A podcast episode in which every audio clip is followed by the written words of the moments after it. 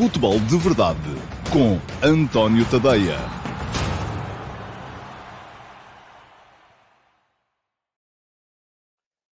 Ora, então, olá, muito uh, bom dia a todos e sejam muito bem-vindos à segunda edição do Futebol de Verdade VIP. O Futebol de Verdade VIP é uma uh, emissão especial uh, do meu programa diário, que vai para o ar de segunda a sexta-feira nas minhas redes sociais, no YouTube, no Facebook, na Twitch e também no Instagram, sempre em direto.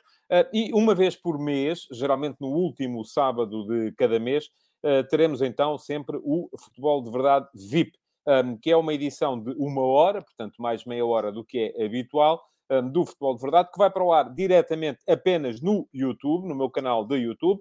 Um, que se não seguem podem aproveitar, uma vez que estão aí para começar a seguir, e que uh, depois, apesar e fica lá uh, para, para memória futura, para quem quiser ver em uh, futuras ocasiões, um, e que tem a participação daqueles que para mim são os verdadeiros VIP, que são os meus subscritores Premium, os, os subscritores que me ajudam a manter a minha atividade de jornalista independente dos grandes grupos de média um, no ativo. Ora bem, um, hoje vou ter aqui comigo quatro desses subscritores premium. Optei por dividi-los em dois grupos, uh, porque senão íamos ficar aqui todos a falar ao mesmo tempo. Quem está a ver pode na mesma enviar comentários, tal como se faz uh, no futebol de verdade em condições uh, normais, mas uh, os meus VIP um, terão então um, a possibilidade de, uh, além de comentar, fazê-lo de viva voz e conversar aqui comigo acerca dos temas que uh, escolheram para um, esta emissão. ora bem, uh, pergunta o Ruben Mateus, que está a ver se há alguma forma de poder oferecer uma prenda de Natal como donativo. Queria agradecer pela companhia nas minhas horas de almoço ao Ruben. Uh, agradeço imenso. Aquilo que podem fazer, de facto, é subscrever o, um, o meu Substack e têm acesso então a muitos outros uh, conteúdos, além dos, dos conteúdos uh, normais uh, das, que vão para todos os subscritores normais. Quem subscreve no plano gratuito um, tem acesso ao Futebol de Verdade em podcast cinco vezes por semana e tem acesso também às cinco edições semanais do Último Passo, que é o meu texto de opinião que vai para o ar uh, sempre, todos os dias, uh, por volta das 8 da manhã. Quem subscreve a versão premium, e a versão premium, atenção, custa-vos cerca de um, 4 euros e picos por mês, portanto fica por 1 euro por semana, tem acesso não só a isso, como também a pelo menos outros 10 conteúdos que são exclusivos para uh, subscritores premium e a possibilidade de vir aqui participar uh, no Futebol de Verdade VIP uh, uma vez por mês, geralmente é no último sábado de cada mês, como neste mês o último sábado uh, calhou no dia de Natal, antecipei uma semana e é hoje, sábado, dia 18 de dezembro, que tenho aqui comigo alguns dos meus um, subscritores um, VIP. Um, ora bem, vou chamar desde já Uh, os primeiros dois uh, convidados da emissão de, de hoje. Uh, são eles o Simão Rochinol e o Tiago Santos. O Tiago estava a chegar a casa, porque, enfim, ter, vamos ter que esperar se calhar mais um minutinho ou dois pela chegada dele, mas já cá está o Simão Rochinol, que é um repetente do, mês passado, não é, Simão? É sim, senhor. Olá, bom dia. então, mais uma vez, deixe-me só tirar daqui o comentário do Ruben, porque até parece que estou aqui a impingir alguma coisa. Simão, hum, creio que no mês passado consigo que o Josias não fiz esta pergunta, mas uh, agora sinto que já nos conhecemos um bocadinho melhor Sim. e queria-lhe pedir que me falasse um bocadinho de si. O que é que, que idade é que tem, onde é que é, o que é que faz? E Olha, tenho, tenho 21 anos, uh, sou, sou estudante, neste momento estou a tirar a comunicação social. Ui! Ou seja, uh, sim, o meu objetivo é seguir o jornalismo desportivo, estou em, em formação de momento. Muito bem. Sou... Sabe que eu ainda há bocadinho, uh, eu estive hoje de manhã a escrever o texto que vai sair amanhã uh, sobre o, uh, e vai ser apenas para subscritores premium, sobre o Belenenses campeão nacional, ou campeão de Portugal, se preferirem dizer assim, por uma questão semântica, de 1927, e andei aí embranhado na leitura de jornais da época e achei imensa, enfim, piada, não achei piada nenhuma, mas achei curioso eh, que já na altura se escrevia muito sobre a crise da imprensa, porque havia muitos jornalistas desempregados, portanto estamos a falar de 1927, eh, vai, vai fazer ou não, já fez, eh, já fez 95 anos e já se falava da crise da imprensa. Ora bem, enquanto separamos, Diz. neste momento sou pronto, estou em formação para, para seguir jornalismo desportivo, que é, minha, é o meu objetivo. Muito bem. Não, quem sou eu para, para cortar o da, Já agora, você é do Ribatejo também, não é? Como, como? É do Ribatejo, a sua zona da... Sou, sou, eu sou de Cruz. Eu sou de Cruz. Eu, eu sou da, de Marinhais, Salvaterra de Magro, não sei se conhece. Conheço, conheço, conheço muito bem. Conhece? Já fui. Cheguei lá a ver o Cruzense jogar e ganhar algumas vezes uh, em, em miúdo com, o, uh, com o Marinhais. Ora bem, uh, deixa-me cá olhar aqui para a minha, para a minha cábula para ver enquanto esperamos que o Tiago Viegas Santos apareça. Ele há bocadinho ligou-se, mas estava ainda a conduzir, a chegar a casa. vamos ver se, se, ele, se ele consegue chegar a tempo ainda, pelo menos, de participar, mas vamos nós Vamos nós avançando. Eu podia até juntar aqui o Vitor Barros ou o Vasco Batista, que vão estar uh, depois na segunda parte deste Futebol de VIP, mas os temas um, são, foram emparelhados assim porque os temas são mais ou menos um, comuns. Uh, e olhando aqui para a minha cábula para ver sobre o que é que o Simão queria falar, e dizia-me o Simão, o tema que quero abordar desta vez vai ao encontro de questões táticas e de dinâmicas de jogo. Para fazer isso, gostaria de pegar no que são, a meu ver, os três principais candidatos a vencer a Champions, o Manchester City, o Liverpool Football Club e o Bayern, e tentar identificar as diferenças entre estes conjuntos, que apesar de jogarem de forma muito diferente uns dos outros, são das equipas mais consistentes, entusiasmantes e temíveis da Europa. Gostaria de analisar pontos fortes, menos fortes e como cada treinador põe a sua identidade no campo. Ora bem, Simão, isto é uma proposta ambiciosa, muito é. ambiciosa é. mesmo. Mas queria, antes de dizer o que é que eu penso sobre isso, uh, queria, uh, queria ouvi-lo um bocadinho sobre o tema.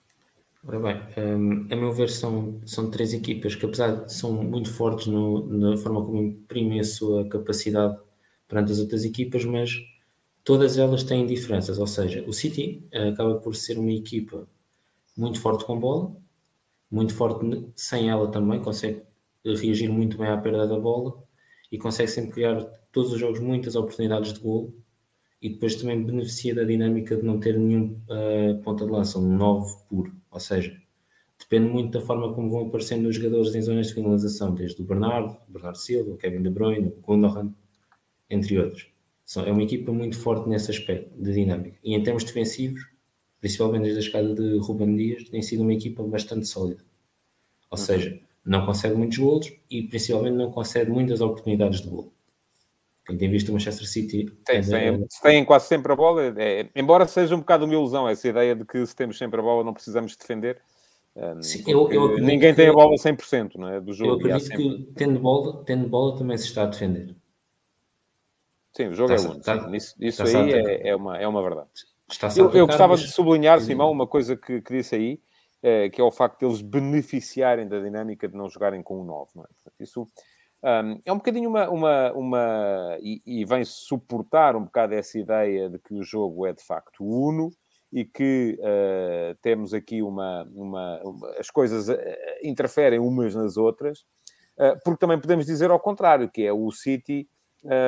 perde por não ter esse 9 puro, isto é, como não tem um, um jogador para concretizar. Eu tenho ouvido muita gente dizer isto. Aquela equipa com um concretizador, com um ponta de lança daqueles que faz, uh, com o Lewandowski, uh, daqueles pontas de lança que fazem 40 golos por época, uh, seria ainda mais temível. A questão é que, para, como não iam jogar 12, para jogar esse 9 puro tinha que sair um dos jogadores que permite o tal carrossel do City. E nesse aspecto faz-me lembrar um bocado até a, a, a forma como jogava a seleção portuguesa de 96. Eh, e eu lembro-me sempre, eu, estive no, no, O Simão ainda não era. Em 96, já era nascido, mas não viu. O, não, não, ainda, não, não, eu só tenho 21, tenho 21 anos. Ah, pois, ainda. então não, então não era nascido ainda, exatamente. Um, e a Seleção Nacional de 96 era uma equipa que uh, tinha.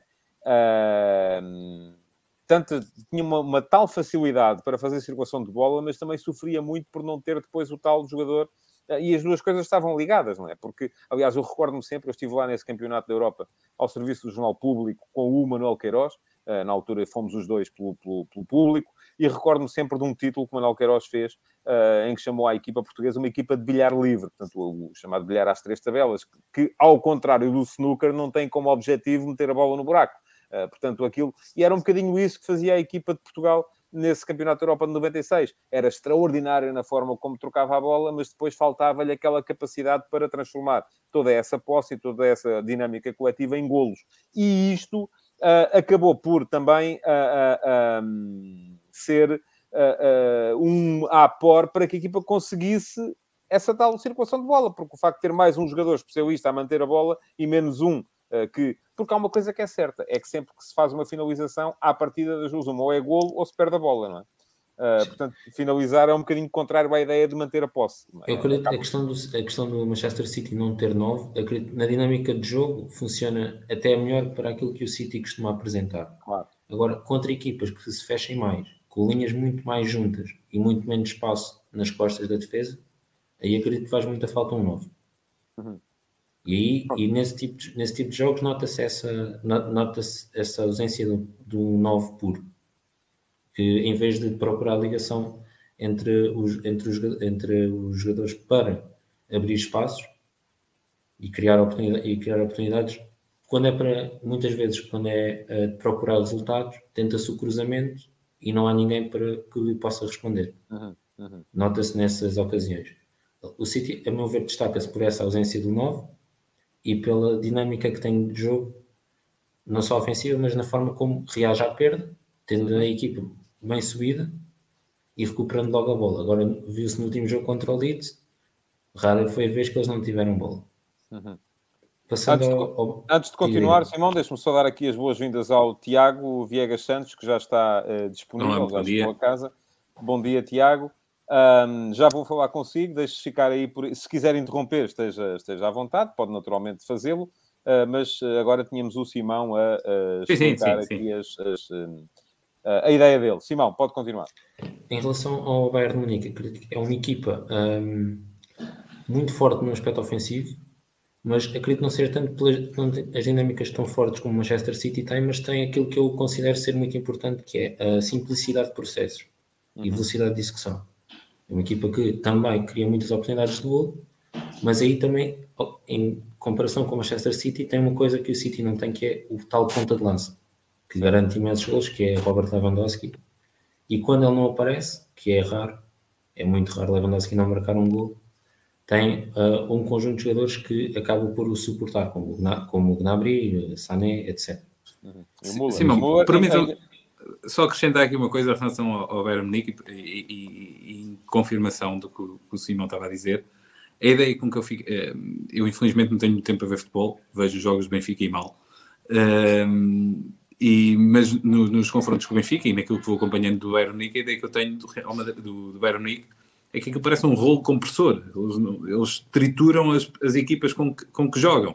Eh, há a diferença do, do, do, Manchester City que vai amaciando as equipas, é aquilo parece água, água, água mal em pedra dura. Tentar Dá quase a ideia de que o City vence-os pelo cansaço, não é? E o Sim. Bayern vai direto ao assunto. E direto ao assunto é um, um, jogador que é muito importante aí no meu ponto de vista, que é um jogador que é indefinível, que é o uh, Thomas Müller. Uh, o Müller é um jogador que a gente, se de repente quisermos dizer assim, em que é que ele é forte? Uh, e nada de especial. Pois, não é, não é forte em coisa nenhuma. Mas ele não é rápido, um não é driblador, não é... é... Mas é um jogador absolutamente fundamental, porque uh, é um jogador que entende o futebol de uma forma como poucos, uh, como poucos entendem, não é? E é, acaba por ser um jogador fundamental por isso mesmo. Mas Simão, pode, pode continuar então. Uh, eu acho que é, o Bayern acaba por mover a pecar por ser muito, por estar sempre tão adiantado no terreno, muitas vezes, e como na, na Bundesliga nós sabemos que o espaço é uma coisa que abunda, o espaço em, nas costas da, da defesa. Daí Bundesliga, não é? Aí, lá está. Uh, acaba por, por, ver, por muitas vezes vemos o Bayern cometer alguns erros do ponto de vista defensivo e ser menos estável. Claro que sofre dois, mas for preciso marca 4 ou 5 é certo. Mas certo, em certos mas contextos. Numa Liga dos Campeões, se calhar contra equipas a sério, se calhar não se pode contar muito. Exato, e tem, e tem centrais que uh, tem sido o Pamecano e, e o Lucas, o Lucas Hernandes, são centrais que, estando subidos, são muito fortes na saída de bola, mas acabam por pecar muitas vezes em uh, desconcentrações individuais. E se joga Azula, é. então ainda a coisa pior. Ainda, mas Sim, ainda acrescentando outra coisa ao Bayern Munique, eu acho que é aquilo que lhe falta para as, para as, para as partes eh, decisivas das épocas, é, é a Liga Alemã, que para durante, durante, durante o inverno E acho que o, que o Bayern Munique, para chegar às fases decisivas da Champions, tem sempre ali qualquer problema. Não, ou já tem o campeonato decidido e já anda a jogar por nada, uh, e os, os, jogadores já estão em descompressão, ou, ou, ou a própria paragem de inverno os, o, faz essa própria descompressão, porque não entendo, porque para mim o Real Madrid, o, ai, eu estou com o Real Madrid, o Bayern Munique para mim é a equipa a, melhor, a jogar o melhor futebol do mundo neste momento, mas quero ver se isso vai continuar em fevereiro ou, ou em março. Eu aí, eu normalmente discordo, eu aí discordo que é, para mim é o Manchester City, mas uh, sim, vai vem logo atrás. Pronto, vamos, vamos, conclu vamos concluir, uh, Simão, uh, portanto já me falou aqui do City, do Bayern e... Vamos concluir, em relação ao Bayern, eu acho que esta chegada de, Julian Nagelsmann, creio que ainda, ele ainda não imprimiu a sua identidade nesta equipa. Acho que ainda é uma equipa muito do que vem de Flick do que Flick implementou anteriormente. Concordo. Concordo e acho que, aliás, eu quando, quando no início da época tive algumas dúvidas relativamente ao sucesso uh, do Nagelsmann no Bayern, foi precisamente por achar que o Bayern podia vir a sofrer de um fenómeno que é uh, excesso de treinador. Uh, porque se, a, se o ponto forte daquela equipa é, como eu acho que é, a simplicidade de processos e a forma direta como chega um, e vai direto ao assunto. Às vezes, uh, e, e, quando se tem excesso de treinador e quando se complica demasiado esses processos, esse ponto forte acaba por ser um bocadinho anulado. Há um treinador que, para mim, é o pináculo desta ideia, que é o Jorge Sampaoli. O Jorge Sampaoli é um treinador que, onde quer que vá parar, Há, há, outro, Rafa Benítez. Há sempre excesso de treinador nas equipas onde eles aparecem. E isso acaba por, uh, muitas vezes, virar-se contra a própria equipa. Portanto, quando o Simão diz, e eu concordo, uh, que o Nagelsmann ainda não um, ehm, imprimiu as suas próprias dinâmicas à equipa, concordo, e acho que se calhar isso, por enquanto, ainda é um ponto positivo, porque estas coisas levam tempo a serem trabalhadas uh, e não se podem fazer assim do pé para a mão. Mas... As equipas, e as equipas de Nagelsmann costumam ser muito camaleónicas no seu, no seu, estilo, no seu estilo de jogo. E isso no ainda não, ainda, não, ainda não vi. Quanto ao Liverpool, o que é que eu vejo? Uma equipa muito, uh, com muita intensidade no seu jogo, não só, uh, principalmente a velocidade dos três da frente, uh, Mané, Firmino e, e Salah, mais Salah e, e Mané, Uhum. E é Sim, Firmino é um jogador mais para segurar e para dar para, para colar a equipa, não é? Daí a diferença quando joga ele ou quando joga o Diogo Jota. Sim, não, eu, em, em, comparação com o City e o Bayern não são equipas tanto de, de posse e de simplicidade de processos, mas de uh, capacidade física. Onde acho que o Liverpool é, é muito forte. Uhum. E, esta, e se formos a ver, uh, a equipa estabilizou agora muito mais desde que Van Dijk regressou. Nós antes tínhamos um Liverpool que podia construir bem o seu jogo, tinha, podia ter alguma da velocidade que tem habitualmente, mas atrás não havia a segurança para dar uh, qualidade à frente. Ou seja, a ausência de Van Dijk na, na equipa do Liverpool não só pôs, uh, pôs as debilidades defensivas do Liverpool, como tirou confiança na frente. Ora bem, uh, queria ouvir o Tiago sobre, sobre as ideias que o Simão tinha, embora o Tiago já tenha, de certa forma, manifestado um bocadinho aqui a sua, a sua opinião.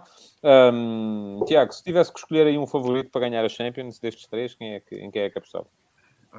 Nisso aí eu vou, vou utilizar um bocadinho as ideias do, do, do, do António, porque neste momento, para mim, era o Bayern Munique. Mas há aquela questão que agora falei sobre o Bayern Munique. Por isso, a apostar ao longe Atenção, a, a, Bundesliga só vai estar interrompida, creio eu, que uh, é até dia 7 semanas. de janeiro. Portanto, não, não há aqui esse efeito da, da, da, paragem invernal de dois meses, é uma coisa que já não existe neste momento. Mas mesmo assim, uh, há, acho que mesmo com todos esses efeitos, acho que continuava a apostar no, no, no do Bayern Munique. Mas uh, a probabilidade de não ser nenhum desses três é forte. Uh, porque isso na Champions é, é, é, daqui para a frente são dois jogos a decidir as coisas uhum. e tudo pode acontecer. Pois, há o Real Madrid, há, ao, enfim, ao PSG, há o... há o Manchester United, que não joga nada, mas aquilo no Mas o Ronaldo pode meter dois gols em todos os jogos. O Ronaldo, não é? Exatamente. é o melhor marcador de Chelsea, apesar de tudo, é o campeão da Europa. Mas ah, acredito bom. que, que, que vai, o United vai melhorar com o Rani. Sim, acredito muito nisso. Ou pode, não é? Piorar não, é, não, é, não era Eu acho fácil. que a única maneira do United melhorar é meter o Ronaldo a jogar com outro avançado lá na frente e, e pronto. E depois meter pessoas a Sim, passar e é, um bocado, e, é um bocado, e é um bocado isso que o Rangnick está a fazer e esperemos que venha a fazer com, com mais frequência para tal até plano. a, tal seleção nacional, a seleção nacional poder vir a beneficiar disso. Ah, isto se, é claro, ah, ainda conseguirmos qualificar-nos para o, ah, para o Campeonato do Mundo. Ora bem, ahm, o que vos posso dizer sobre isto, já fui dizendo também, relativamente às dinâmicas, e temos que abreviar aqui um bocadinho, porque isto, ah, enfim, temos uma hora para É um tema demasiado complexo. É, é um tema a demasiado complexo. Bom, o City, eu basicamente concordo com aquilo que o Simão estava, hum, esteve aqui a dizer. Já fui aqui dizendo também que o City, do meu ponto de vista, é, é a equipa com o plano mais ah, diferenciado ah, das outras duas, porque é uma equipa que se baseia muito na posse e que faz da posse a sua principal força defensiva. É uma equipa que tem uma boa reação à perda, sim, é verdade, e está muito bem trabalhada e, e reage à perda muito alto, ou seja, a equipa está geralmente colocada muito à frente do campo, mas que dificilmente perde a bola. E como tem muita bola, acaba por ah, assegurar a supremacia sobre os jogos e por não ter que defender assim tanto. Ah, não acho que o City, ah, se a equipa adversária conseguir passar aquela primeira zona de pressão, não acho que o City seja uma equipa extraordinária do ponto de vista defensivo. Acho que tem algumas debilidades. Mas parece-me a mim que, de facto, há aqui uma ligação evidente entre essa questão do não ter o 9, ah, o que isso lhe prejudica em termos de finalização, e, e era curioso ver se lá estivesse o Harry. E havia aqui um comentário, aliás, nesse sentido, ah, que é do Vasco ah, Batista. Ahm, que eu não sei se é o Vasco que vai estar connosco daqui a bocado, é capaz. No- e diz-me o Vasco, no entanto, Guardiola assume essa lacuna buscando supostamente um avançado puro, casos de Kane e Cristiano, e caso agora o recurso de Rafael Leão. Bom, aquilo que hum, parece é que as coisas estão ligadas, não é? Portanto, há o facto da equipa não ter esse 9 puro, que é um jogador que à partida se finaliza, perde a bola, ou faz golo, ou vai ao lado, ou guarda-redes defende, seja o que for, uh, está ligado ao facto da equipa ter bola durante muito tempo. E uh, daí a tal ideia de que o jogo é, é, é único. Quanto ao Bayern, também já disse aqui, para mim é a equipa que mais gosto de ver jogar.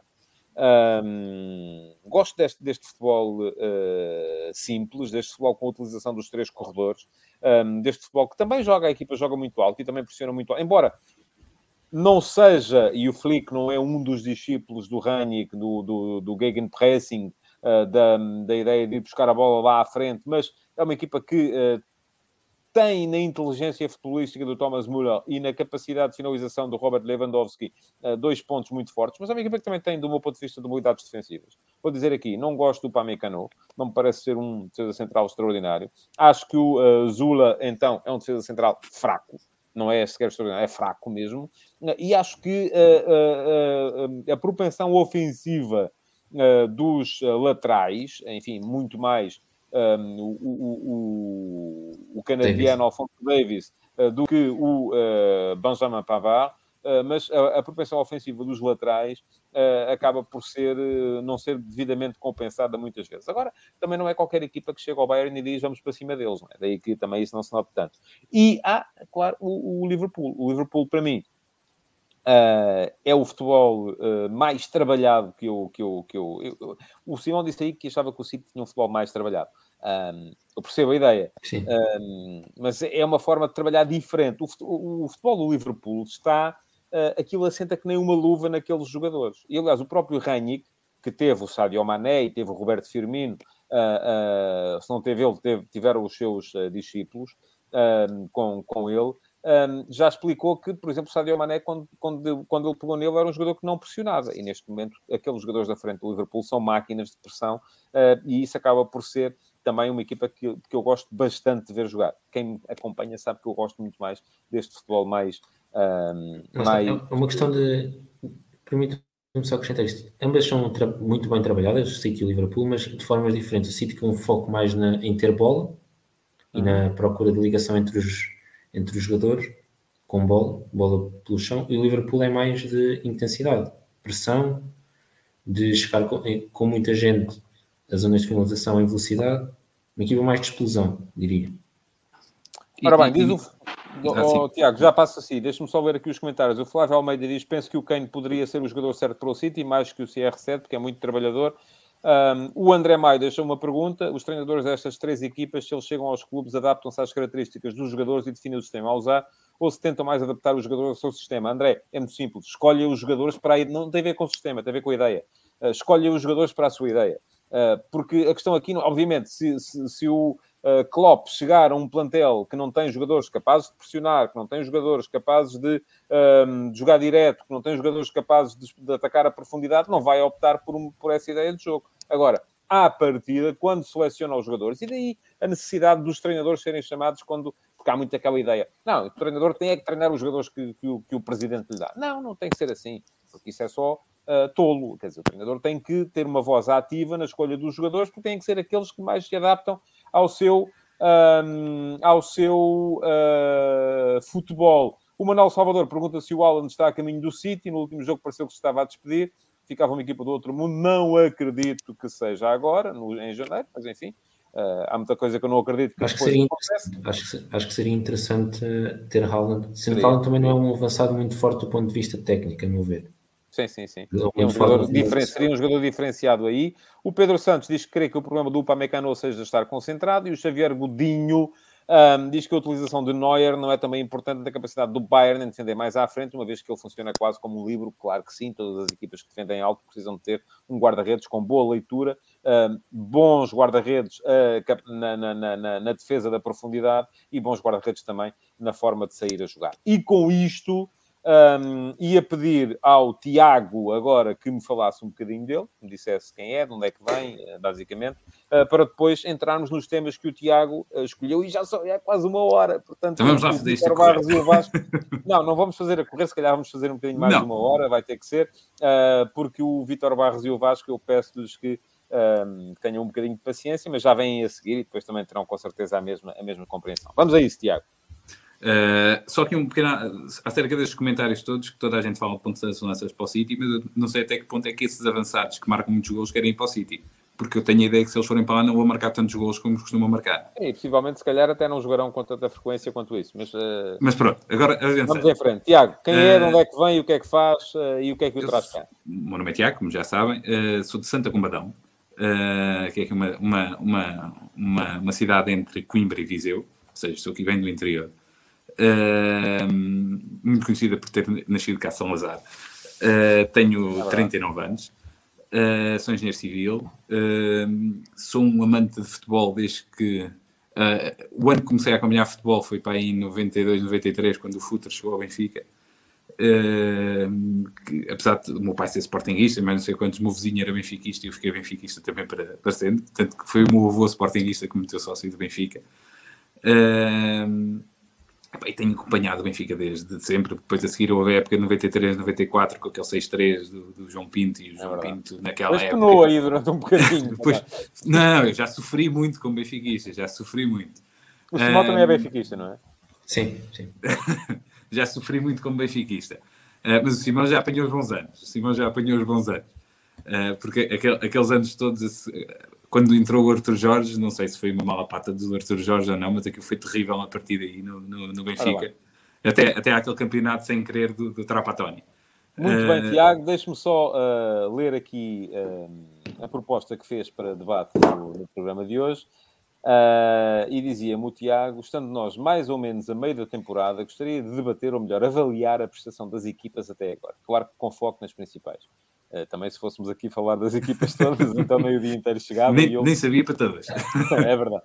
Uh, e dar também uma pequena visão abrangente do meio de temporada, quer nas competições europeias, quer nas principais ligas. No meio, é claro que irei fazer muitas perguntas para saber a opinião sobre coisas, principalmente relacionadas com o Benfica. Uh, não posso deixar de ser adepto. E, sendo o meu clube, é o que acompanho mais, dado o pouco tempo disponível. No final, gostaria de falar também acerca da evolução da imprensa no desporto ui, ui, isto é um. Pode, podem ficar a conversar os dois e o Tiago pode dar aí algumas ideias ao Simão, que quer ser jornalista, um, incluindo o tema tabu de pagar para poder ler. Isso é um tema que eu, enfim, já percebi que mais cedo ou mais tarde vai acontecer, já não vai ser no meu tempo, se calhar, mas. Uh, já vai ser no meu, se calhar. António, António permita-me fazer uma inconfidência. Eu basicamente pago a assinatura premium eh, eu quase, eh, apesar de os ter guardados todos aqui no e-mail, e quando às vezes tenho tempo vou lendo, eu pago para, porque sei que as coisas têm custos, pago para manter o futebol verdade e para manter o, o último passo. Eh, okay. Uh, todas as outras informações epá, vão vindo e quando tenho tempo e quando me aparece um jogador que eu conheço ou que me desperte mais interesse, vou ler. Mas vou, vou, vou tendo a biblioteca e cada vez que vou tempo vou consultando. Mas essencialmente o objetivo é, é manter o futebol de verdade e manter o, o, o, último passo. Muito obrigado uh, pela sua contribuição. Agora queria ouvi-lo sobre o tema uh, e vamos, vamos, vamos concordar aqui numa coisa, porque o Vasco e o Vítor estão à espera. Um, vamos concordar aqui que uh, vamos deixar as ligas estrangeiras. Sim, sim. Já falámos um bocadinho antes, não é? Um, vamos deixar o Benfica, a não ser na parte que toca ao Benfica, mas queria ouvi-lo sobre esta questão um, da prestação das melhores equipas portuguesas até este momento. Eu acho. Uh, então, olha, vamos começar pelo, pelo, pelo início do ano passado, que é, vamos começar pelo Sporting, que foi campeão. Uh, tinha a ideia que o Sporting este ano ia, ia quebrar um bocadinho, não quebrou até o momento. Acho que, que, que tem, tem cumprido as, uh, as expectativas que, que, que, está, que, que, tem, que, que se propunha. Acho que o, o valor do, do, do, do, Sporting que deu pelo, pelo Ruben Amorim hoje em dia parece pouco. Acho que, que na altura toda a gente falou, eu incluído, a dizer que era, era muito dinheiro que estavam a dar pelo, pelo Ruben. Era um risco, era um risco. Mas, mas tornou-se barato, eh, acho eu. E acho que a equipa está, está, está a render. Uh, ao contrário, acho que ele tem uma ideia, nem, nem, nem vou dizer positiva para o jogo, acho que tem uma ideia positiva para o balneário, uh, que era algo que eu gostaria de ver na, na minha equipa, que não tenho, uh, mas há, há de vir o tempo outra vez. e tinha muita curiosidade como é que o Sporting se ia comportar na, na, na, Liga dos Campeões e Campeonato. Acho que se comportou muito bem nas duas e acho que está totalmente na luta pelo, pelo, pelo campeonato. Acho que agora tem que dar tudo que possa dar, porque tem que aproveitar os jogos entre o Benfica e o Porto para, para ver se se consegue descolar ou, ou, ou então manter-se lá na frente. Relativamente ao Porto, ah, acho que o Porto, em todos os jogos, procura um bocado ainda a ideia do que é que está a fazer. Acho que nunca sabemos com que Porto é que podemos contar. Uh, se, se, será um Porto muito forte, se, porque já tivemos várias, várias diferenças. O Porto a jogar muito bem contra certas equipas, uh, jogar terrivelmente contra outras e, e, e mesmo no extremis é, que, é que ganha jogos. Por isso, uma pessoa ainda não sabe muito bem o que é que pode contar com o Porto, porque acho que tem muitas debilidades também. Acho que uh, tem demasiada dependência do Pep, que este ano está-se a tornar um jogador frágil em termos físicos. Uh, não sei se é fruto da idade, se é, se é algum. É capaz, algum, é. algum, está todos, não é? Que, algum problema que lá tenha, não sei e todos que têm à volta dele acho que não são do mesmo calibre nem do mesmo nível, mas também é difícil ter um defesa do mesmo nível que o Pep. Uh, relativamente ao Benfica, não entendo, sinceramente não entendo. Acho que o Benfica, em termos de jogadores, tem dos melhores jogadores de, de, que teve de, nos últimos tempos. Uh, o Jorge Jesus tem sempre à sua disposição plantéis e equipas incríveis e gasta sempre muito dinheiro e não entendo o porquê, mas uh, que o Benfica não ganha e não joga. É, é, é, custa ver jogos do Benfica. Uma pessoa, por exemplo, fala, ah, ganhámos o Dinamo de acho que o Benfica teve uma sorte incrível contra o Dinamo de Kiev, mas eu nesse jogo estava numa ditomia contra mim próprio, que eu, eu, tanto queria que o Benfica ganhasse como queria que o Benfica perdesse. Eu estava naquele jogo. Isso não faz bem à saúde. Era, era uma dor no coração porque, porque sabia que se ele, se ele perdesse, o Jorge Jesus ia sair, quase certeza, uh, mas ganhou. Porque acho que o Jorge Jesus não. Uh, isto visto de fora, não tenho informação nenhuma de, de, de, do inside do clube, mas tenho a ideia que ele não tem o balneário com ele. Não sei se é pelas declarações que ele faz, de, ele... Deixe-me só dar-lhe uma pista relativamente a isso. Não sei se tem ou não tem o balneário com ele. Agora, um, uh, há aí uma questão que a mim me parece evidente: é que o, o, o, Tiago falou aí há bocado do, do, da influência do Ruben Amorim e da liderança que ele tem no balneário. Um, e uh, se calhar há aí alguma coisa que tem a ver com a, a abordagem radicalmente diferente entre um e o outro uh, na forma de construir o plantel. Uh, porque vamos lá ver, onde o Ruben Amorim quer pouca gente, precisamente para ter toda a gente motivada e bem com a vida, vamos lá, uma coisa é você ser o segundo uh, ponta de lança de uma equipa e outra coisa completamente diferente é você ser o sexto lateral direito de uma equipa, não é? Você ser o sexto lateral direito de uma equipa acaba por ter sempre muita dificuldade para chegar lá, para jogar. E começa a criar aquela ideia do, tá, mas eu vou treinar para quê, não é? Uh, se não vale a pena, se não vou conseguir lá chegar. E ao mesmo tempo começa a criar mau ambiente. Uh, agora, também pode correr ao contrário, porque aqui, volto a dizer, não há verdades absolutas, não há uma maneira de chegar e dizer isto é assim, aquilo é assado. Não, porque se de repente uh, o Sporting tiver uma onda de lesões e de um surto de Covid e por aí afora, não tem soluções. O Benfica tem um plantel extenso precisamente para conseguir combater isso.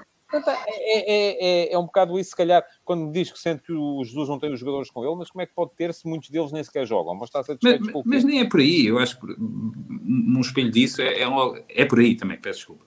Um, mas também logo no início da época bastava ver o, o Falco Dimos a fazer exibições incríveis e ele a desvalorizar totalmente, a não, dar, a não apoiar. A, a, o falhanço do, do, do, do Seferovic em, em, em Barcelona e ele atropelar o jogador no, no, na, na, conferência de imprensa passado 20 minutos. Epá, não, Sim, Jesus acho... nunca foi um treinador que tenha sido extraordinário na forma de. de, eu, eu, eu na, minha vida profissional, eu também tenho que liderar pessoas e tenho que falar com pessoas. E, e acho que é muito mais pela, pela participação delas nas, nas questões e, e há que saber uh, criticar e, e, e, dizer quando não estão bem, mas há maneiras de dizer e há, e há maneiras de, de fazer. E nisso aí acho que o Jesus não, ao contrário da equipa, por exemplo, que ele teve incrível, e que nessa aí era também o Benfica, era quase um rolo compressor, como ele costumava dizer, de, de 2009, de 2010. Ter o, ter o Aymar, o Di Maria, o Cardoso, Apesar... o Saviola ajudava um bocadinho. Uh, apesar de eu achar que o Aymar é, é, é sempre foi um jogador, um, é um jogador incrível, mas acho que nunca atingiu o seu potencial né, em nenhum clube acho eu. Uhum. Eh, no Benfica ele também é foi, sempre, foi sempre controlado por pinças. Ele nunca jogava quatro jogos seguidos. Nunca. Eh, daí tínhamos o Carlos Martins que tinha que jogar na, na, na, na posição dele. Uh, não havia bem posição para o Aymar, não é? Porque o Aymar era uma espécie de segundo avançado, mas o Benfica gostava de ter dois avançados, gostava de ter o Saviola também. Uh, Deixe-me só, uh, Tiago, uh, perdão, uh, ler aqui um comentário que o Pedro Santos coloca, uma dúvida, que é o Porto não estará a pagar neste último ano e meio a alteração de plano de jogo do treinador. Uh, e com isto pedia também ao uh, Simão uh, que me fizesse aqui uma brevíssima, tem que ser mesmo breve, porque o, o, Vasco Batista e o Vitor Barros já estão a ficar com as barbas grandes e brancas para a nossa espera e tenho que os chamar também ao, ao, ao, ao programa. É assim, de, forma, de forma sucinta, o Sporting eu acredito que está a continuar o bom trabalho desenvolvido. Juan Amorim tem sabido muito bem explorar o seu plantel mais curto, mas mais versátil e muito polivalente, ou seja, sempre com aquela ideia de jogo, aquele sistema, e tem conseguido não só aproveitar ao máximo os recursos que tem, como ainda por cima promover os jogadores da equipa B. E essa ligação tem sido muito importante para aquilo que o Sporting tem feito. Equipa, equipa em termos de jogo, é muito consistente, sofre muito poucos golos, marca muito poucos também, mas tem uma grande estabilidade emocional o Futebol Clube do Porto, a meu ver, tem estado a mudar um pouco aquilo, aquilo que tem sido a sua ideia de jogo, com jogadores mais criativos como Vitinha e Fábio Vieira, e até a própria saída de Marega potenciou uma nova forma de jogar no ponto de vista ofensivo. Quanto ao Benfica, acredito que há uma, uma distância entre o que é que Jesus quer para este Benfica e os jogadores que este Benfica tem, ou seja, Acredito que há muitos jogadores que não se enquadram na forma de jogar de Jorge Jesus. Neste, e neste sistema de 3-4-3, que a meu ver pode não ser o melhor, ainda, ainda por cima com a ausência de Lucas Veríssimo, que era a meu ver a principal razão para este sistema estar a ser uh, usado. Outra coisa que eu também estou, e sendo benfiquista tenho maior conhecimento, é uh, há pouca aposta na formação e o plantel é demasiado longo e isso está a deixar os jogadores menos utilizados, mais insatisfeitos e menos comprometidos, a meu ver. É, também creio que é um bocado por aí. Deixe-me só um, lembrar quem está a ver-nos uh, que pode ir comentando e se comentarem, os vossos comentários serão aqui inseridos, eu achar que eles valem essa, essa inserção. Uh, e vou uh, também, uh, enfim, dar, deixar aqui a minha ideia sobre. sobre espero ter sido muito sucinto. É? Foi, foi, foi, Simão. O, o, Vasco está-se a rir, o Vitor também, portanto. António, posso a... fazer uma pergunta? Quero para fazer esta pergunta há um ano, quase. Então. e é acerca do Benfica. Um, para mim, das, de, tirando essa época, das, das, melhores épocas que eu vi o Benfica jogar, foi na segunda metade da época com o, o Bruno Lage. Um, é claro que tínhamos dois super jogadores, que era o Jonas ou o João Félix, no meu entender, que são, uhum. eram jogadores muito acima da média de qualquer campeonato nacional cá em, cá em Portugal. E, mas o Benfica, nessa altura, jogava com, com, com, com em 4-4-2, uh, eh, sendo que eu sempre considerei o João Félix ou o Jonas avançados, e depois jogávamos com dois médios. Uh, e que, a partir de, e ainda foi no tempo de Bruno Lage, que eu acho que houve ali a entrada do Weigl, que que apesar de ser bom jogador, acho que foi um jogador imposto pela direção e que dividiu ali um, um, um pouco o, o, balneário, todos eles passaram a banais, os jogadores. E na época anterior tinham sido todos fundamentais. Estamos a falar de Samaris, de, de Gabriel, de Florentino, eh, que, que deixar parece que, que, desaprenderam a jogar a bola, parece que, que, que e, e, nunca entendi. E, e, e, vê-se que nenhum deles neste momento está no plantel do Benfica e nenhum, e nenhum foi aproveitado. Eh, e, que altura, e a pergunta é? E, e a pergunta é: o, porquê? Não, não entendo. É porque é que eles caíram. Porque é que eles caíram? E, e na altura podia-se dizer que na ideia que eu tinha era o Gabriel até era mais ofensivo que os outros, depois ele começou a tentar ser, começaram a tentar o Gabriel franco, Gabriel nunca achei piada, nunca achei que fosse jogador para aquele nível. O Samaris era um jogador de alguma entrega e era um jogador taticamente interessante, mas também nunca me pareceu que fosse um super jogador. A questão do Weigl eu entendo-a perfeitamente, quer dizer, acho que o Weigl é um 6 uh, de uma qualidade excelente, uh, mas, mas aí está, eu falo e escrevi muitas vezes no início desta época. Sim, o Weigl depois em 4-3-3. Tal, tal como o João Mário, a não ser que tenha com ele um médio da, da disponibilidade física de um, de um palhinho. Agora, eu acho, por exemplo, que o meio-campo, Weigl, João Mário e Tarap podia funcionar. Uh, ainda no outro dia alguém falava aqui disto no futebol de verdade. Mas, enfim, a, a questão aí é, é um bocadinho como a questão do avançado do City, não é? Para entrar o Tarap tem que sair alguém. Tem que alguém. É abdica-se de um, de um dos três centrais e a equipa passa ao 4-3-3. E se passa ao 4-3-3, o que é que faz com o Yarem Tchuk e com o uh, Darwin Nunes e com o Rafa? Uh, e com, não é? Podem jogar os três, Yarem Tchuk e Rafa. Nisso, António, eu sou da opinião. Eu acho que há, há gente a mais. Uh, eu acho que o Benfica devia jogar em 4-4-2, naquele híbrido que jogou e, e teve algum sucesso que na altura jogava o Pizzi nessa, nessa posição, que era um falso médio direito, um médio centro, uhum. era falso médio direito e falso médio centro, era ali uma... Um, ok, com o João Mário a jogar aí, não é? Com o João Mário a jogar aí e depois com dois médios centros, com ou o Paulo Bernardo, ou, ou, ou o Tarati e o, e, o, e o Weigl. E depois com o Rafa encostado à esquerda e com os dois avançados. Foi assim que o Benfica eu jogou. Eu gosto, tanto, gosto tanto na altura com o Renato Sanches, como na altura quando. Vamos fazer, vamos fazer chegar isto ao Jorge Jesus para ver se ele, se ele compra. uh, mas, bom, em relação ao Benfica, eu acho que a questão, perdão, é um bocado essa, é perceber o que é que. o que é que uh, se coordena entre a ideia de jogo e os jogadores que lá estão. Porque eu acho que há jogadores para muitas ideias diferentes. Uh, e depois uh, uh, a ideia que está definida acaba por não servir a alguns deles. Eu acho que principalmente há muitos jogadores. Uhum. Bom, é... em relação ao, ao aos outros dois, eu acho que o Sporting está de facto a trabalhar, a trabalhar muito bem. e, está, e quando digo está a trabalhar bem, muita gente falou no ano passado na questão do Sporting ter tido a folga de não estar nas competições europeias e eu acho que essa folga foi fundamental para a ideia passar do treinador para os jogadores. Um, e, e, há bocadinho falávamos no Nagelsmann. O Nagelsmann não teve ainda tempo, não há tempo para treinar. As equipas jogam de 3 em 3 dias. Um, operacionalizar uh, uma ideia é uma coisa que leva muito tempo no campo de treinos. Não é chegar lá e dizer, malta, bora aí jogar em 4-3-3. Não, mas depois há ali pequenas nuances dinâmicas e subdinâmicas que têm que ser trabalhadas. E têm que ser trabalhadas no campo de treinos, têm que ser trabalhadas por repetição, exaustão.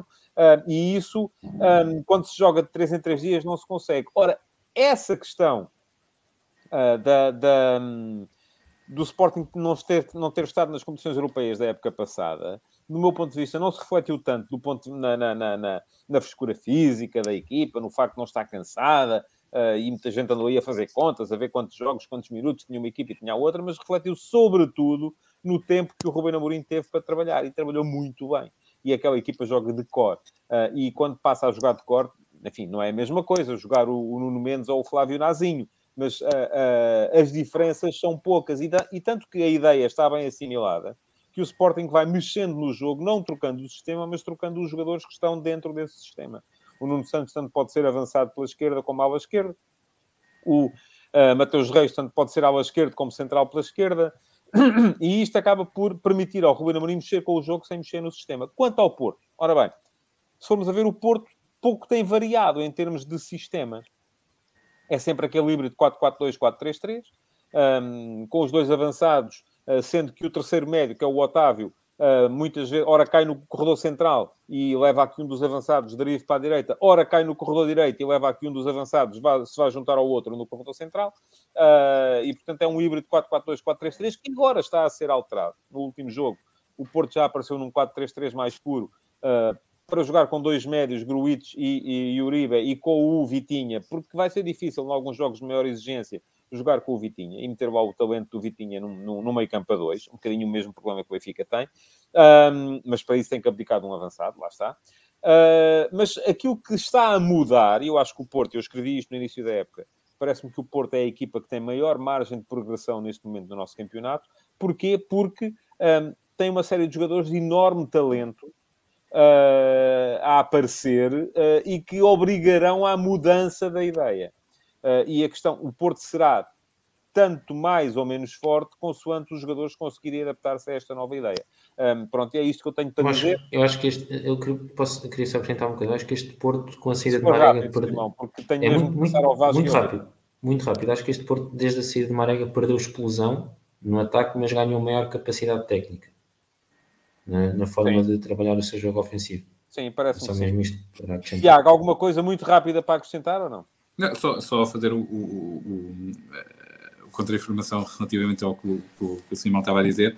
Acho que o, jogo do Porto, que o Marega era mandar a bola, o Marega corria e tentava ganhar a bola, depois passava aos trás que vinham depois em, em posse e perdeu isso o Porto. Uh, o, Marega não estava, estava lá, era para ganhar as coisas em força lá à frente, era um estilo de jogo que um era quase estar para a frente e ver se o Marega apanhava a bola. Um, e acho que felizmente também deixou esse tipo de jogo. E, sim, havia mais ataque à profundidade na equipa do Porto. Sim, sim. e, é olha, e agora estou curioso para saber como é que vai ser o resto da época. Vou continuar o resto. Estou curioso, vou, vou, continuar com este sentimento duplo de, de, de saber se. É, vamos se, ver, eu acho que o Benfica vai depender muito de facto daquilo que acontecer nos jogos dia 23 e dia 30, porque se correr mal, então e muito dificilmente haverá uh, enquadramento para se poder continuar esta, uh, esta parceria Benfica. E acho que o Jesus devia tomar café com o senhor do Flamengo. Acho que. Já percebi. apesar de, não, apesar de não, não, sinceramente, também não vejo quem é que poderia assumir o lugar do Benfica. Uhum. Muito bem. Sincero. Queria agradecer ao Simão e ao Tiago por terem estado aqui este bocadinho, que era para ter sido uh, meia hora e já vai em 45 minutos. E uh, porque tenho que chamar mesmo os próximos Ok.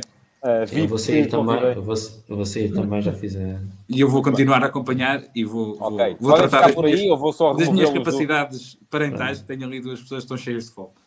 Só, só, dizer, só, só, dizer mesmo que foi um prazer participar e próximo mês quando okay. estar cá também. Muito bem, Simão, é inscrever-se quando chegar à altura. Muito obrigado aos dois, ao Simão okay. e ao Tiago. Uh, por terem vindo uh, e, uh, bom, vou só olhar aqui muito rapidamente para os comentários que, entretanto, por aqui apareceram. Um, Diz-me o João Morgado Ferreira que, da forma de jogar de Jorge Jesus, um, mas mais não se enquadram na forma de liderar, ninguém se entende aos gritos. O Pedro Santos considera que adversário, os adversários é que começaram a fechar o jogo interior do Benfica. Uh, o André Maio vem dizer que no Benfica acontece muito quando o ponta de lança está em alta e encostado. Vinícius, melhor marcador, foi dispensado. Seferovic veio da seleção em ótima forma e o Benfica já o queria vender. Enfim, diz-me o Josias, que esteve cá no uh, mês passado, mas através do, um, do ID da, da mulher, da Carla Sofia, uh, que falando na primeira época de Jorge Jesus, o Ramires fazia muito bem esse papel de média encostado à direita. Uh, é verdade, sim senhor, Josias. E o Pedro António Uh, vem dizer que o Sporting é o único dos três que se pode dizer que neste momento tem um projeto. Fiel ao sistema, as equipas que suportam a equipa principal jogam no mesmo sistema. Ora, muito bem ponto final neste, nesta temática e vou chamar então os, um, os outros dois uh, VIP uh, que, uh, que uh, tenho comigo. Queria só alertar o Vasco Batista, que está em mute, mas não é da minha parte, é o próprio Vasco que está em mute, portanto pedi-lhe que ligasse o seu som, já está agora, muito bem. Então, chamo a esta emissão o Vasco Batista e depois entra já a seguir o Vitor Barros, mas é só para as pessoas saberem quem é quem e, portanto, este primeiro, eles têm os dois, barba ainda por cima. Isto é, agora vai ser uma ponta final de barbudos. Um, olá Vasco, muito bom dia. Já percebi pelo cascol que tem lá atrás, agora já é boa tarde. Uh, que é do Sporting, ao contrário do, um, do Tiago e do Simão que estiveram aqui há bocadinho, que eram benfiquistas. Vasco, fala um bocadinho de si, uh, o que é que faz uh, e porque é que aqui está. Eh, bem, como o António já sabe, já acompanho o futebol de verdade quase há mais de ano e meio, seguramente já perto dos dois anos. Uh, acompanhei muito vivamente quando foi quando o Sporting, uh, naquela reta final do campeonato passado, e participava muito ativamente e discutíamos muito a arbitragem, coisa que nos coisa últimos... que eu não gosto nada de fazer, pois. Sim, mas, mas concedia-nos esse, esse privilégio, recordo-me de falar da, dessa pequena rúbrica uh, não oficial que reservava nos, nos seus, no, no, futebol de verdade para falar desses lances, porque havia sempre pressões muito polémicas e recordo-me muito de, também de algumas responder às nossas picardias e o António sempre nos dá muita atenção nesse, nesse ponto. Um, e sou, sou jurista, trabalho numa companhia de seguros um, e... Está a falar de onde? Eh, eu estou a falar, de, neste momento de casa, mas... Eh, Sim, mas onde é que é? Ah, a companhia de seguros. Não, não, não a, sua, a, sua, a sua casa, onde é que vive? Ah, em Canessas. Estou a falar em Canessas. Canessas sim, sim, sim, sim. Não tinha percebido, peço desculpa. Portanto, Sportingista de Canessas, jurista, não é? Sim, sim. Embora eu, eu nasci em Lisboa uh, e vivo, vivo no Conselho de Odivelas há, há uns anos. Não, não, não vivi desde sempre. Um, e, portanto, uh, comecei a ser mais participação mais ativa no futebol há uns anos esta parte. Eu sempre fui do Sporting sempre desde pequenino, foi o meu pai que me o fez. O meu pai já era também um ferrenho sportinguista, mas confesso que a participação, digamos, o acompanhamento mais, mais ativo do futebol tem sido, tem sido um fenómeno mais recente e, e, desde já gosto muito da abordagem que o António tem ao futebol, acho que é uma abordagem sobretudo imparcial.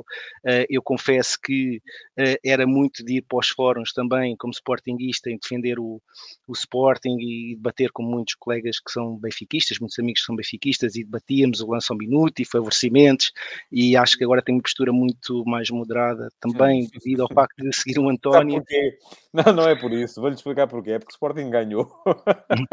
ah, sim, mas eu acho acontece, confesso, acontece sempre. Mas, por exemplo, sim, eu, eu, confesso que, por exemplo, tive uma reação, uh, custou-me, mas tive uma reação pacífica quando perdemos com o, com, com o Ajax de forma mas aí também, não, aí também não dava para discutir arbitragens, não é? Não sim, sim, sim, sim. Tirando aquele lance que eu na altura até fiz o comentário ao António, não sei se lembrar, mas eu, eu tinha, eu, eu, não achava que o gol do Paulinho, o segundo, era para ser, porque estávamos naquela, na sim. fase do 3-2 e que o é Paulinho isso, tinha não. diminuído e podíamos reentrar no jogo, e então mas foi fora de jogo e as linhas foram assinaladas. Okay. Agora, agora se levanta aquela questão do frame, agora já, já passámos a outra fase, não é?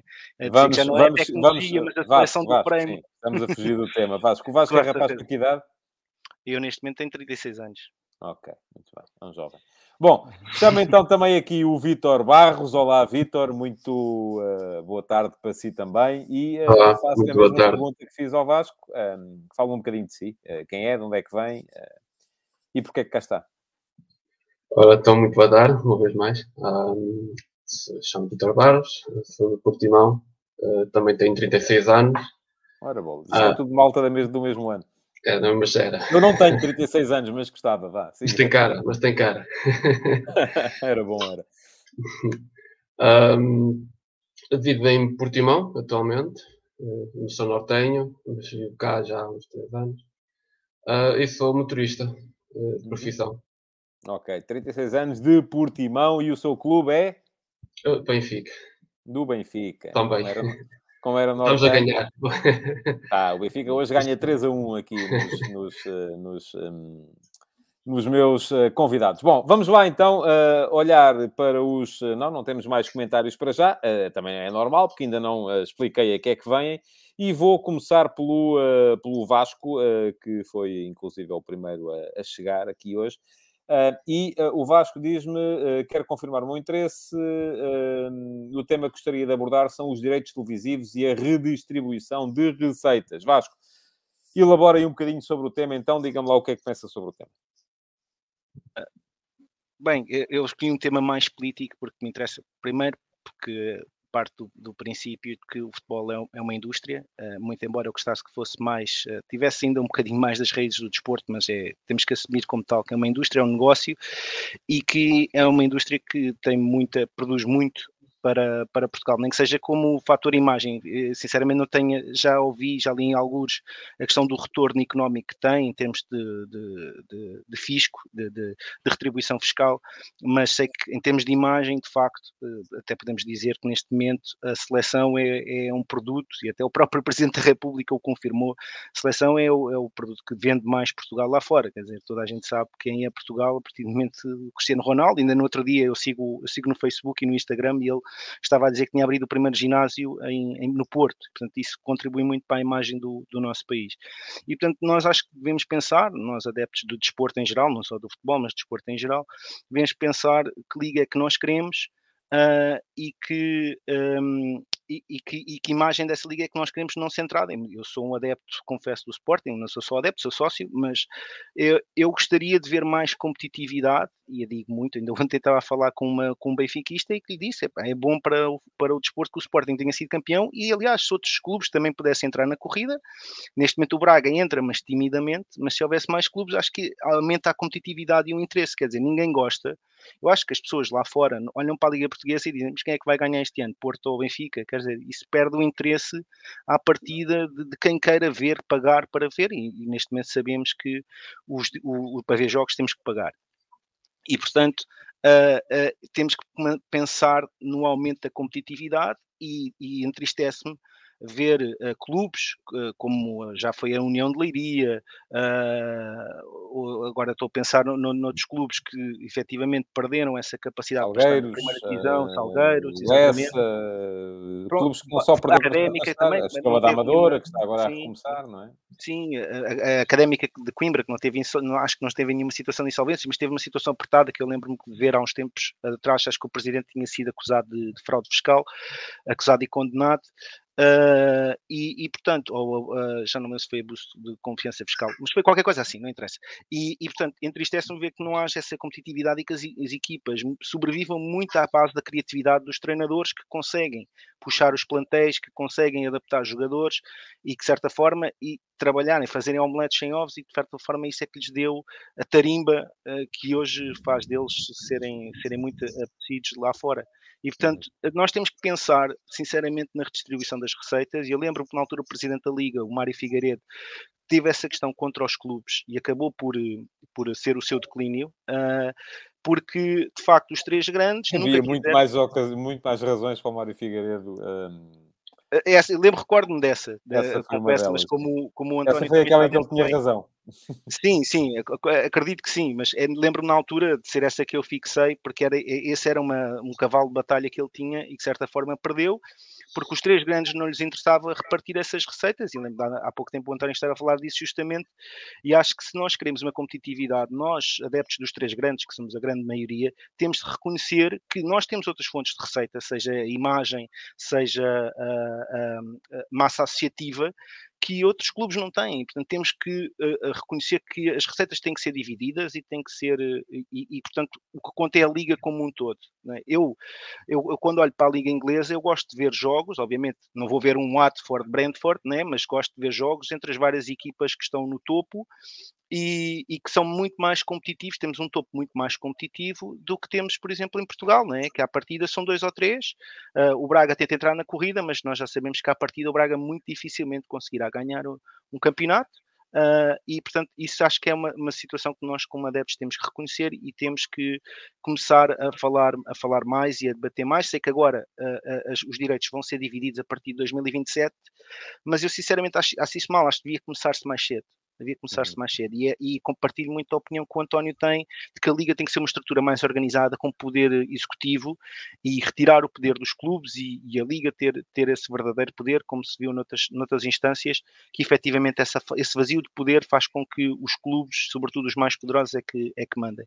E eu, uhum. sinceramente, apesar de eu ser sportingista, acho que deve haver mais, uh, mais representatividade. Por exemplo, viu-se agora quando o Santa Clara pôde entrar na, na, na Conference League, isso foi para, para a autonomia para a região dos Açores, isso foi um, um fator muito importante.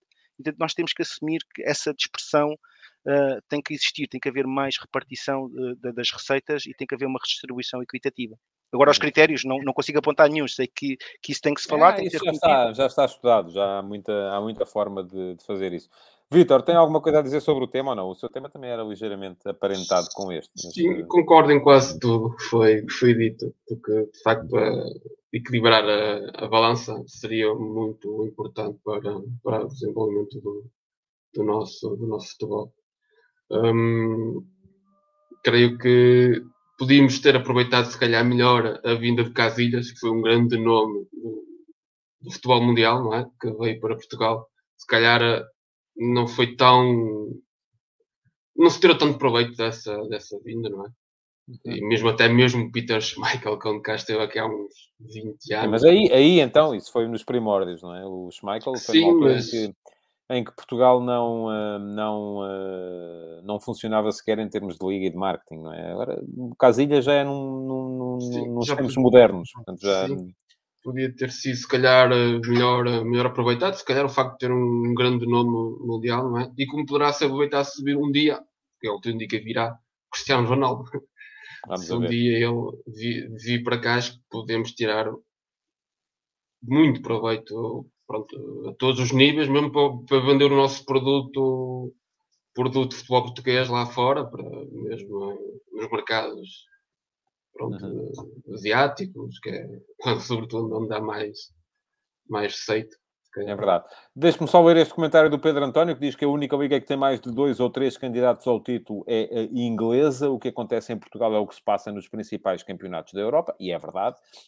Um, toda a gente sabe que o Bayern vai ser campeão na Alemanha, toda a gente sabe que o Paris Saint-Germain, enfim, no ano passado não foi, um, vai ser campeão em França. Uh, em Itália a coisa anda ali muito entre Juventus, Inter, Milan, enfim, o Napoli parece que já está a começar a perder gás. Um, e vamos, eh, de facto, Inglaterra, Espanha é Real Madrid, uh, Barcelona agora menos, Atlético de Madrid também menos este ano, mas não se vê no Sevilha mais do que se vê no, no Sporting Clube Braga em Portugal, não é? A capacidade para afrontar o poder dos grandes e, portanto, eu que estou de acordo um, com tudo, ou quase tudo aquilo que o uh, Vasco disse aqui, um, aquilo que me parece é que a questão não se coloca tanto em termos de saber quem é que vai ou não vai ser campeão. Tem muito mais a ver com aquilo que eu escrevia aqui há tempos, uh, com a ausência de uma classe média que uh, torne o, a generalidade dos jogos uh, mais competitivos. E isso, de facto, só pode ser conseguido havendo receita. E se já havia a ideia de que Uh, os nossos grandes, isto tem um, tem um bocadinho a ver com aquilo que falámos ali há, há bocado relativamente ao Bayern, por exemplo, não, é? não me lembro se era o, uh, o Simão ou o Tiago que diziam que o Bayern na Alemanha não tem grandes uh, adversários e, portanto, aquilo acaba por funcionar contra eles quando chegam na fase decisiva do, do da Liga dos Campeões. isso acontece também um bocadinho relativamente aos nossos grandes, não é? Se formos a ver, um, o, o, Sporting e o Futebol do Porto, este ano, em 14 jornadas da Liga, cederam dois empates cada um, sendo que um dos empates foi um com o outro. portanto, de resto, o Porto empatou com o Marítimo e o, uh, e o Sporting empatou com o Clube Famalicão uh, e, e, ganharam os outros jogos todos. E isto acaba por funcionar um bocadinho contra eles em termos de manutenção da ideia de, e de competitividade, porque é uma equipa que não precisa de ligar uh, assim com tanta frequência e que acaba por uh, estar e às vezes sofrer de falta de concentração nos, no, nos momentos em que a coisa, em que a coisa aperta. Mas não é só essa a questão. Pois há a questão também de uh, já termos chegado à conclusão, e chegamos à conclusão este ano, que uh, o, o, o, o, facto de não termos essa segunda linha, porque temos quatro equipas a pontuar na Europa e não temos mais, acaba por ser prejudicial para Portugal em termos de ranking.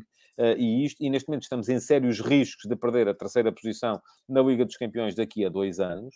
Um, porque, uh, apesar de termos tido uma Liga dos Campeões notável este ano, com o Sporting e o Benfica a passarem aos uh, oitavos de final e o Porto a ficar lá perto, o Porto e Braga continuam em prova na Liga Europa, um, estamos em sérios riscos de perder o sexto lugar no ranking para a Holanda, que só tem o Ajax. E não é por causa dos pontos do Ajax, é por causa dos pontos que o PSV, o Alkmaar, o Vitesse, o Feyenoord fizeram na Liga Conferência. Porquê? Porque a Liga Conferência a qual o Passos de Ferreira e o Santa Clara não conseguiram sequer aceder. Portanto, não é, não é tanto uma questão, nem sequer nos podemos queixar de dizer assim, ah, porque isto a Liga Conferência é o bodo aos pobres, são só os pobrezinhos que andam ali a fazer pontos. Sim, mas os nossos nem sequer lá entram.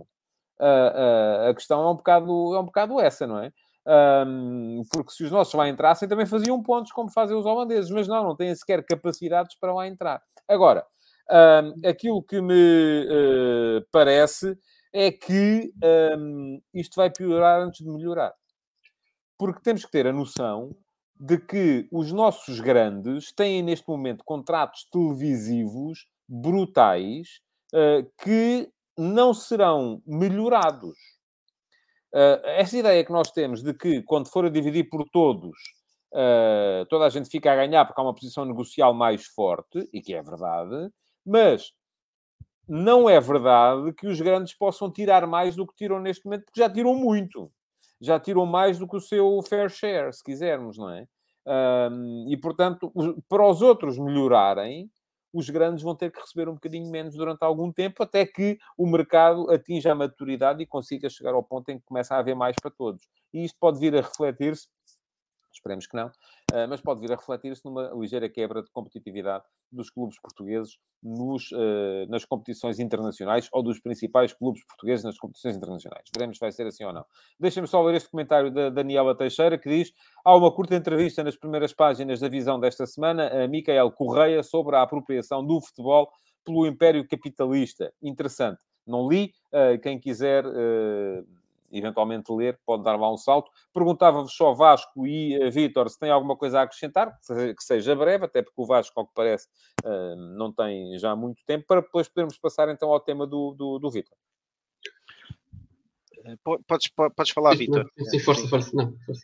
Não eu, eu, eu, percebo, percebo aquilo que o, que o António estava a dizer, que vai haver um, um decréscimo, mas eu, sinceramente, eu, eu acredito que, que, que há necessidade de aguça o engenho, digamos assim, e acho que os, os, os, os, grandes sempre foram capazes de ou formar jogadores ou retirar receitas de, de, de, de, boas transferências, algo que agora também o Braga está a tentar entrar, veja-se a transferência que fizeram do Trincão uh, para, o, para o Barcelona e portanto... Uh, é, mas isso aí tem tudo muito a ver com, aliás, basta ver onde é que já está o Trincão, sim, tem tudo circuito. muito a ver com, com o circuito que, que vai sendo montado. Sim, dos empresários, é verdade, e das ligações, é verdade.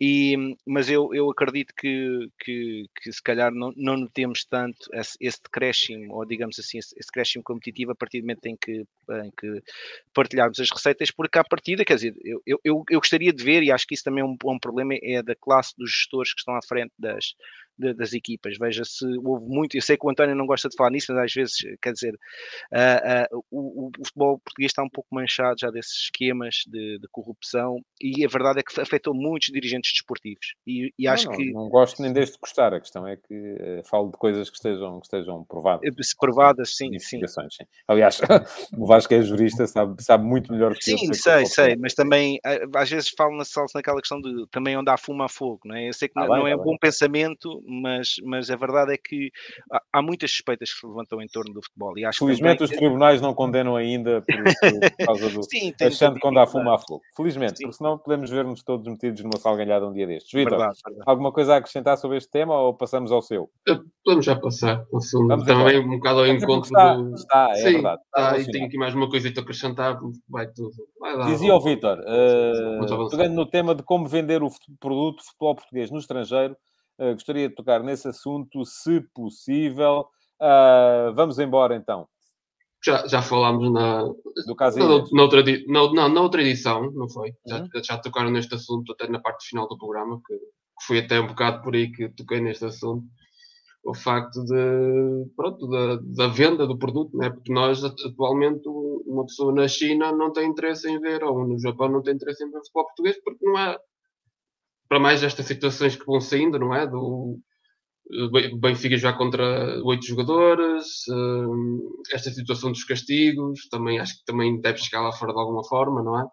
Uhum. Um, é, pronto, todo o circo montado à volta do futebol português, que acho que não é nada, nada apelativo para, para o estrangeiro. Pronto, isto uh, deveria ser mudado a partir da, de baixo, não é? Uh, equilibrar um bocado também melhor as receitas a preparar as coisas para eventualmente pronto, haver condições de recebermos um jogador que estamos todos à espera que ele venha para o futebol português, terminar a carreira, e, uh, e sim, pronto, já temos uma, uma base, a partir daí começamos a alavancar e, e poder tentar subir um patamar, não se calhar ao nível de Inglaterra, que isso será impossível, mas não temos. Não, não, não temos, né? e, é, e, é, preciso a noção disso, não é? Quer dizer, o nosso, o nosso futebol, por muito bem trabalhado que esteja, um, ao nível do marketing, da competência das decisões e dos seus órgãos, não vai, super, não vai uh, substituir o futebol inglês ou o futebol italiano ou mesmo o futebol Sim. espanhol temos, temos uh, nas, grandes, nas grandes televisões internacionais. Agora, temos bons jogadores, temos craques a jogarem lá. Os melhores Sim, jogadores estão lá a jogar e são os melhores jogadores da Inglaterra. O futebol português neste momento é um futebol de nicho, é um futebol para para gente que gosta de ir um bocadinho além do, do, do básico, não é? Porque, vamos lá ver, o adepto de futebol uh, regular num país europeu, por aí afora, o que é que ele vê? Vai ver se, se tem tempo, não é daqueles que vê uh, 30 jogos de futebol por semana, vai ver o jogo, uh, um jogo da Inglaterra, ou dois, um jogo ou dois da, uh, de Itália, eventualmente de Espanha, e, e se calhar, se houver um grande jogo, se houver um, Uh, pronto, está aqui um benfiquista e um sportinguista. Se houver um Benfica Sporting, vai ver o, o derby de Portugal. Mas em condições normais, não estou a ver, a deixar de ver, nem que seja um uh, Chelsea Newcastle, para ver um Benfica Marítimo. Uh, não, não, a partir disso não vai nem acontecer. muito menos um Marítimo Santa Clara. Nem muito, pronto, ok. Mas aí já estou a falar. Agora, Sim. o que podemos é, eventualmente, chegar à conclusão de que Uh, o, o, Vasco tem, o pequenino é. apareceu agora, também quer participar e é bem-vindo. Já estamos a trabalhar nos, uh, na, na, clientela para daqui a. Para daqui a 15 anos, se calhar. Por acaso já o fiz sportinguista, António, mas acho que é, o, avô, o avô materno não gosta muito, é mais. Não gosta da ideia. Mas já o fiz sócio. já o fiz Vamos sócio. a ver. Bom, eu estava a dizer, Uh, que uh, uh, temos é, podemos é ter eventualmente um outro nicho, que é o nicho de gente que, que, que, que gosta de ver a next big thing, não é? Que gosta de estar com atenção para perceber quem é que vem aí e começa a perceber assim: espera lá, há aqui uma série de uh, jogadores que vêm de Portugal e eu ainda no outro dia, por acaso, uh, deixem-me só partilhar isto convosco, numa página de Facebook da ESPN, e eu ouço sempre, já falei muitas vezes no uh, programa ESPN FC, porque gosto bastante e é a maneira também de me manter em, em dia com as Big Five, com as cinco grandes ligas. Uh, aquilo é um programa de uma hora todos os dias, uh, com gente que eu gosto de ver e de ouvir. Um, mas eles fizeram uma eleição dos 10 melhores jogadores do mundo uh, por posição. E, curiosamente, nos 10 melhores jogadores do mundo por posição estavam, por exemplo, Rubem Dias, o Bruno Fernandes, uma série de jogadores que vieram de Portugal e foram jogar para a Premier League, um, mas não estava nenhum jogador que não pertencesse às Big Five.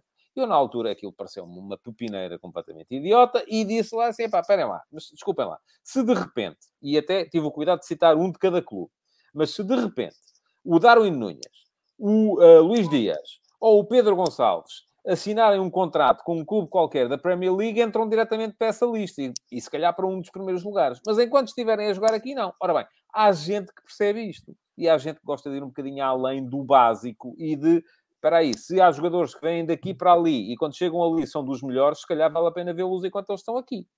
Sim. E se calhar aí poderemos eventualmente começar a, a, a ganhar e construir aqui uma ideia uh, de, de, de marque, para marketizar o nosso futebol, que enfim pode passar pela chegada de grandes estrelas como o Casilhas, e o, o Vítor falou disso e tinha toda a razão, a Liga Portuguesa nunca aproveitou devidamente a presença do Casilhas na, na, na, cá, cá, em Portugal, uh, mas pode passar também pela construção de uma ideia, de, e isto é marketizar, eu não sou marketeer nem pouco mais ou menos, de só lavamos uh, assim, só lavamos assim. De vender, de vender o campeonato onde nascem as grandes estrelas, não é? Agora, do que é que isto precisa? Isto precisa de uma liga que mande, de uma liga Sim. que exista, de uma liga que, que, que funcione, de uma liga que seja aí, ex executivamente uh, uh, uh, ágil, que é uma coisa que nós não temos. E atenção, e eu aqui, já sei que quando escrevo sobre isto aparece sempre uma data de gente a dizer oh, isto porque o Proença isto, porque o Proença aquilo. Enfim, eu, a única coisa que eu aponto ao Pedro Proença é que se não o deixam fazer, porque é que ele lá está? Mas aí cada um sabe da sua vida. Ah, porque a verdade é que eu acho que a direção da Liga é das, menos, é das entidades menos culpadas e aqui a grande culpa eu aponto aos clubes. Os clubes não querem uma Liga que mande. porque os clubes querem andar a, a, passear pelos intervalos das gotas de chuva de maneira a nunca se molharem. E, portanto, fazem tudo e mais alguma coisa para não ter essa liga forte. Mas, enfim.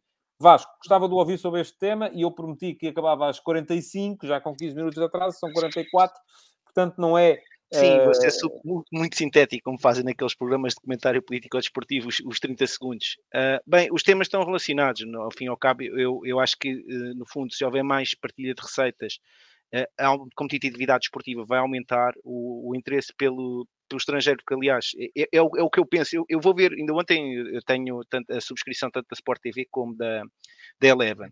E, e eu estava a pensar, às vezes passa e está a dar a Eredivisie ou está a dar a, a Liga, a Liga um, Ai, peço desculpa, agora está a falar da Liga Belga, ou mesmo a escocesa. Eu vou ver, se não fosse um Ajax, uh, uh, agora está-me a faltar o nome, aquela equipa que chegou contra o Benfica, se não for uh, o, o PSV, exatamente. Se não for assim um grande clássico holandês, eu não, eu não, eu não vou, não tenho interesse em ver o jogo. Eu passo, vou ver se há outro jogo da Liga Francesa ou, ou, ou da Liga Inglesa ou da Liga Espanhola que esteja a dar que seja interessante, não é? Toda a gente gosta é, de ver o Real nós jogar. 10, 15 equipas, não é? Não é isso? Sim, eu gosto, a gente e mesmo na Liga Espanhola, se for, se for um é, um mas Villarreal Elves, se calhar também não lhe interessa, não é? Mas, por exemplo, eu fui ver o derby madrileno, parei, estava a dar, parei e ah, fui bem, ver o derby está, É uma daquelas 15 equipas que o Florentino Sim, Pérez queria na Superliga, por isso é que ele queria a Superliga. Não consegui ver, mas gostaria de ter visto o Barcelona-Sassuna, porque tenho interesse em acompanhar como é que o Xavi vai conseguir eh, mudar a equipa do, do Barcelona a jogar. Eh, acabei por não conseguir ver, mas era, era, um jogo que eu tinha interesse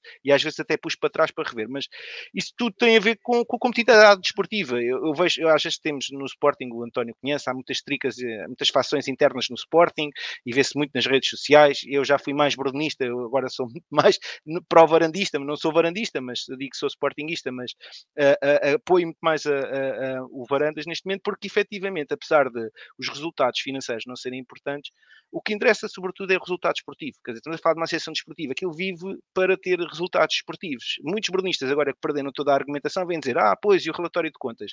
E eu digo, o relatório de contas, quer dizer, ah, os clubes estão a passar todos mal, não é? Os três grandes, se calhar, até os menos atenção precisariam ou menos ajuda precisariam. Mas o, o, o que interessa são os resultados esportivos. Se o projeto está a ter sustentabilidade esportiva, Uh, muito dificilmente os credores vão neste momento sabotar o trabalho que a direção está a fazer.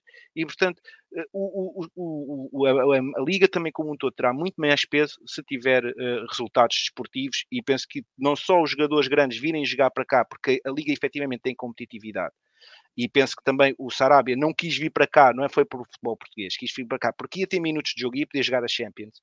E, e, se a liga for mais competitiva, eu acho que mesmo jogadores que são segundas ou terceiras opções nesses clubes conseguem fazer contratos de empréstimo com os clubes portugueses para virem jogar cá. E isso passa pelo sucesso desportivo e pela competitividade desportiva.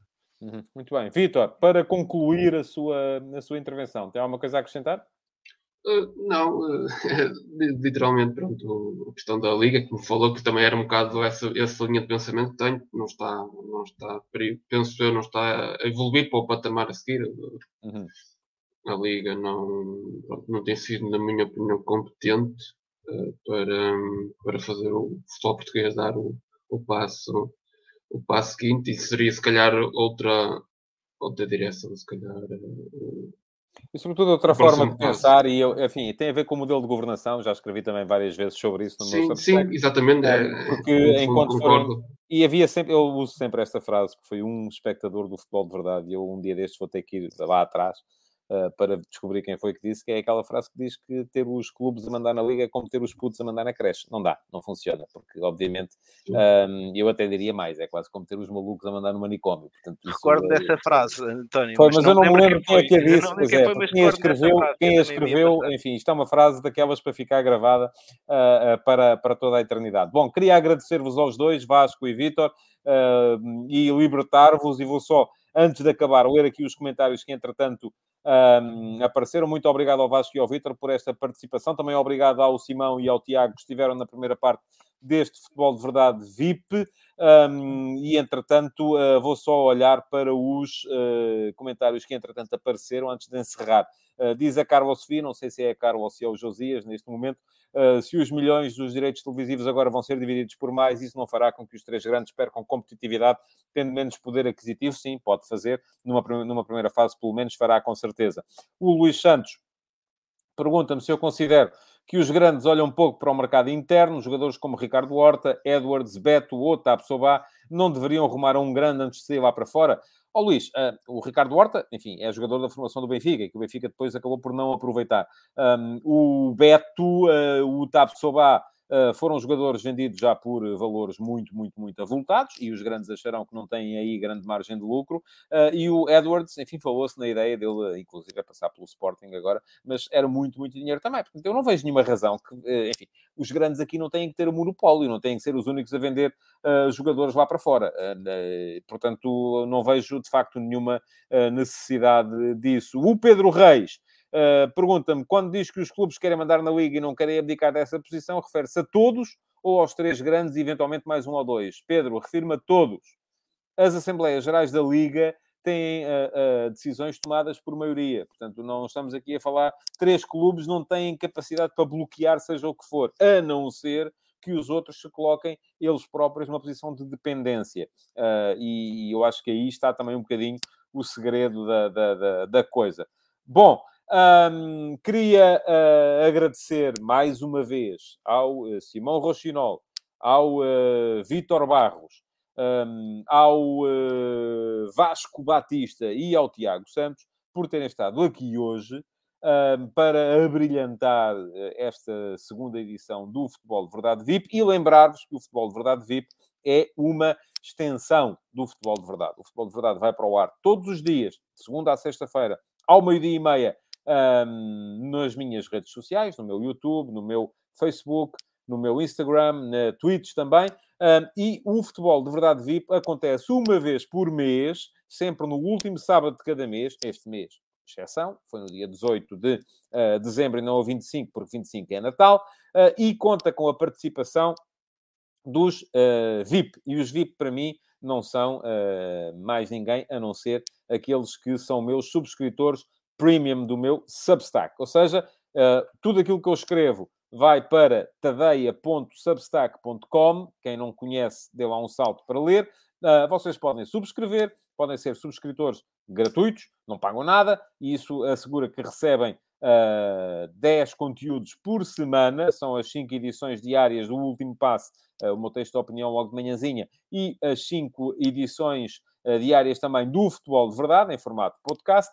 Uh, e quem for subscritor um, premium paga uh, 5 dólares por mês, são 4 euros e 40 para aí, ao câmbio atual, um, recebe mais 10 conteúdos, uh, que são apenas para subscritores premium, Uh, entre eles as histórias dos jogadores que passaram pela nossa primeira divisão e as histórias dos campeonatos nacionais de futebol desde os primeiros tempos. Amanhã vai sair a história do Campeonato Nacional de 1927 e o que eu me diverti a uh, descobrir histórias relativamente a, esse, a essa época, porque era uma época muito diferente da época atual, uh, mas também textos que têm a ver com a atualidade. E aí, além disso, ganham o direito a participar uh, no futebol de verdade VIP, na edição mensal, uh, mediante inscrição, e é como se diz nas, nas, uh, nas casas comerciais, mediante vagas disponíveis. Obviamente, se inscreverem muitos, uh, não vai ser, não fica fácil fazer para, para fazer com que todos possam participar. Nessa altura, poderemos eventualmente estudar a possibilidade de vir a fazer duas edições mensais do Futebol de Verdade Vivo. Bom, queria agradecer-vos a todos por terem aqui estado, a assistir, um, agradecer mais uma vez aos quatro que participaram. Uh, e uh, lembrar-vos que uh, na segunda-feira estarei de volta para mais uma edição do Futebol de Verdade, edição normal, meio-dia e meia, em todas as minhas redes sociais. Muito obrigado a todos então e um resto de bom fim de semana. Futebol de Verdade, em direto de segunda a sexta-feira, às 12h30